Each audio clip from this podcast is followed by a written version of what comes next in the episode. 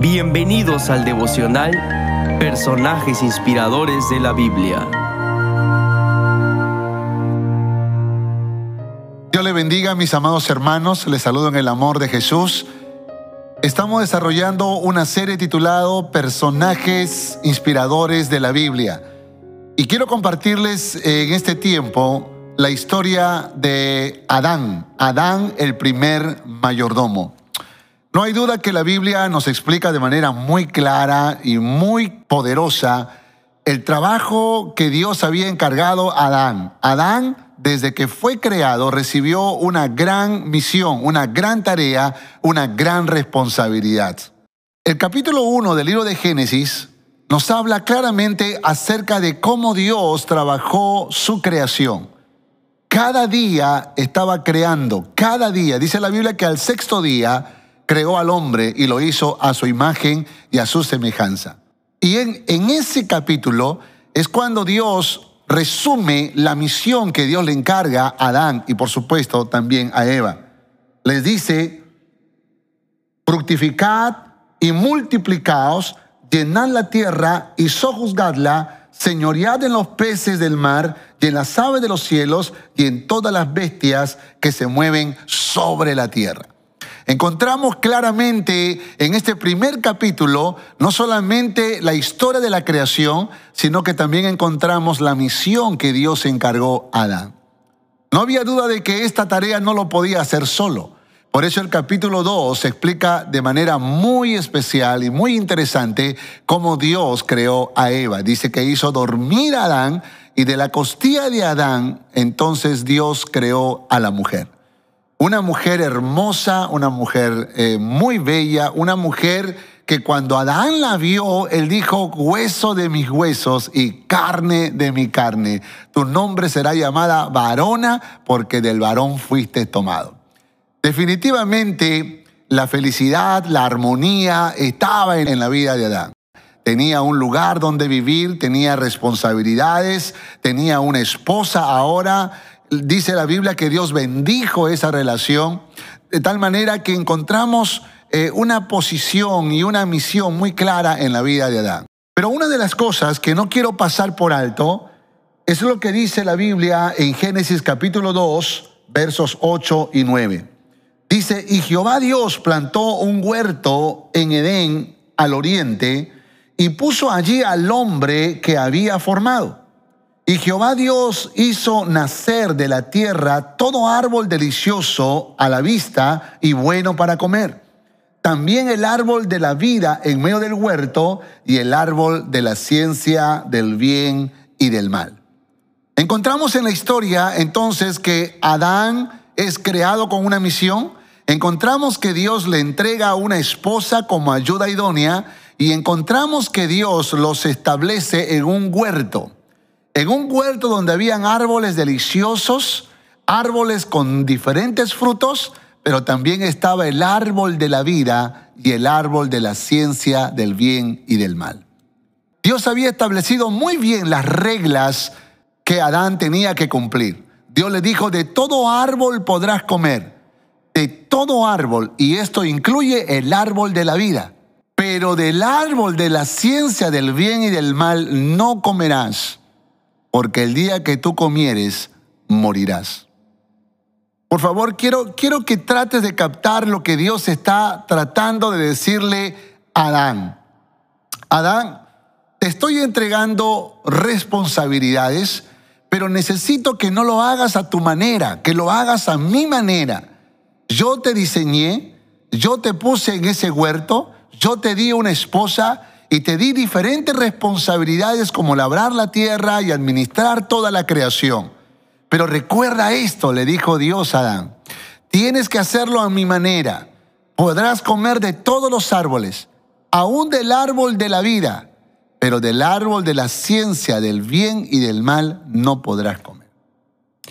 Si hay algo que bendice nuestras vidas es hacer las cosas no como yo quiero, no como tú lo quieres, sino como Dios lo ha establecido. si vas a hacer familia, si vas a trabajar, si vas a cumplir algún deber en la iglesia, si vas a predicar el Evangelio, si vas a hacer cualquier cosa en cualquier lugar del mundo, recuerda siempre preguntarle a Dios cómo hay que hacer cada cosa.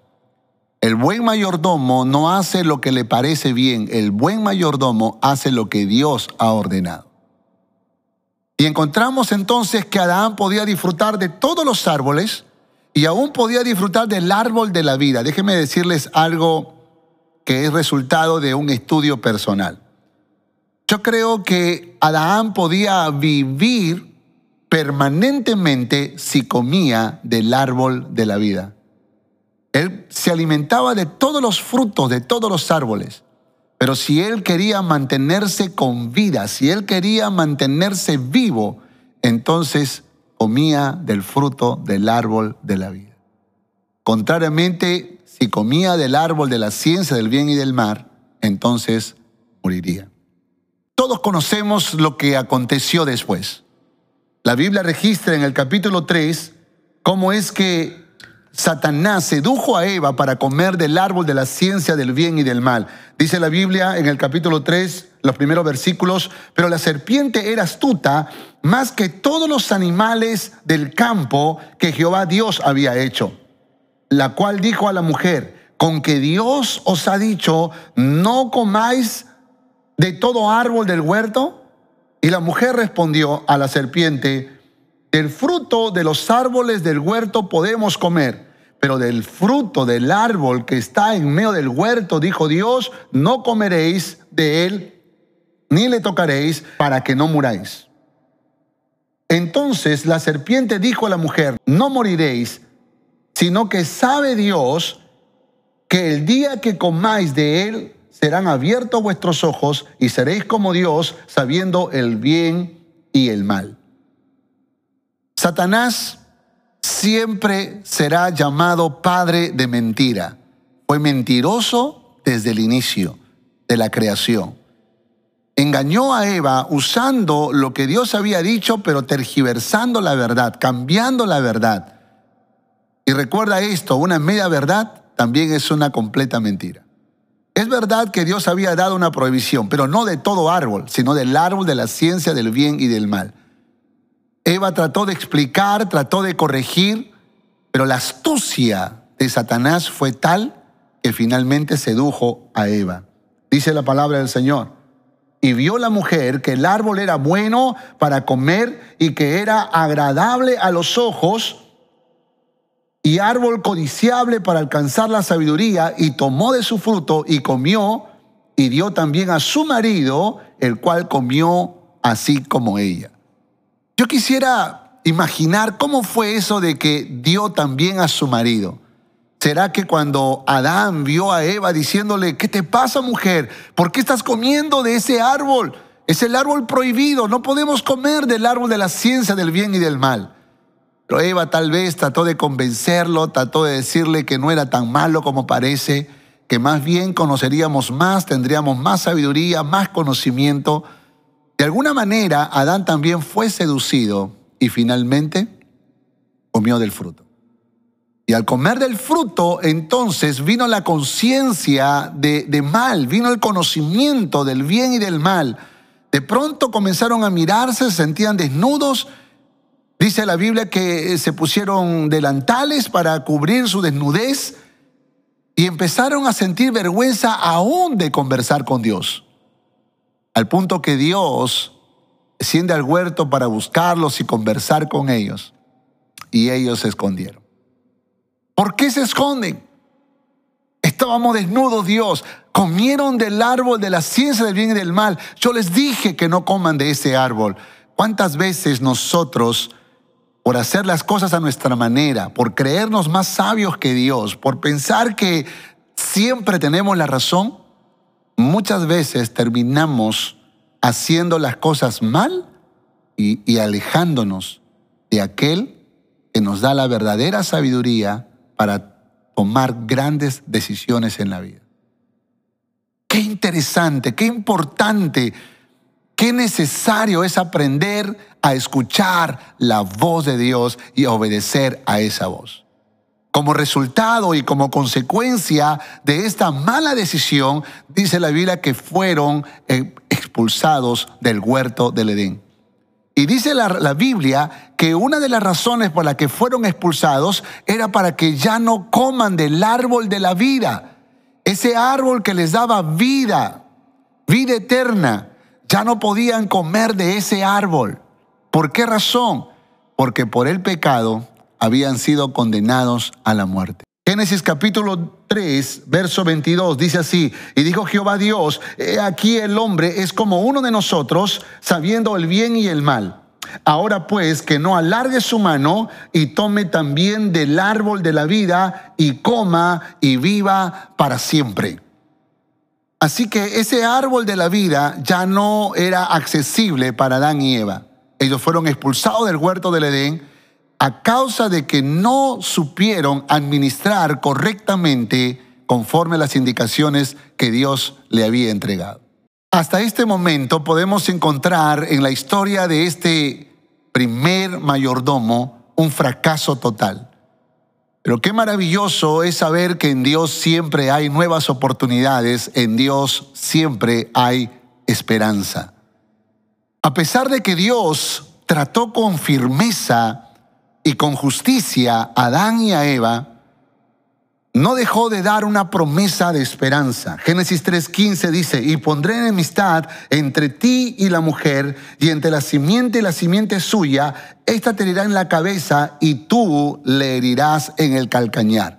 Fueron palabras que Dios dijo a Satanás, pero estaba declarando la derrota, la derrota que sería posible a través de la obra de Cristo Jesús. La Biblia dice en el Nuevo Testamento que así como por un hombre entró el pecado a la humanidad, así por un hombre también entró la salvación, la esperanza de salvación para toda la humanidad. Y ese segundo Adán es Cristo Jesús. Cristo Jesús. Él es el árbol. Él dijo, yo soy la, vid verdadera. Yo soy la vida. Él es el árbol de la vida. Por esa razón, cuando comemos de este árbol de la vida, que es Cristo Jesús, viviremos para siempre. Hoy en día sigue existiendo el árbol de la vida en la persona de Cristo Jesús y sigue existiendo el árbol de la ciencia del bien y del mal, de la condenación, del pecado, representado en Satanás. Y solo tú, como el diseño perfecto de Dios, y eres perfecto porque Dios te creó con un libre albedrío, decidirás de qué árbol querrás comer en la vida. ¿Querrás comer del árbol que te dará vida eterna? ¿O querrás comer del árbol que te va a llevar a la condenación eterna? Si tú quieres ser un buen mayordomo de todo lo que Dios ha puesto en tus manos, mi recomendación es esto. Come del árbol de la vida. No cometas el error de dejarte engañar por el padre de mentira. Hay uno solo que dice la verdad y nos enseña a vivir en la verdad. Y este es Cristo Jesús. ¿Quieres ser un buen mayordomo? ¿Deseas con todo el corazón administrar con sabiduría todo lo que Dios ha puesto en tus manos? Entonces, come del árbol de la vida. Deja que su palabra te guíe, deja que el Espíritu de Dios te guíe cada día y podrás ser un mayordomo conforme al corazón de Dios. Que Dios te bendiga.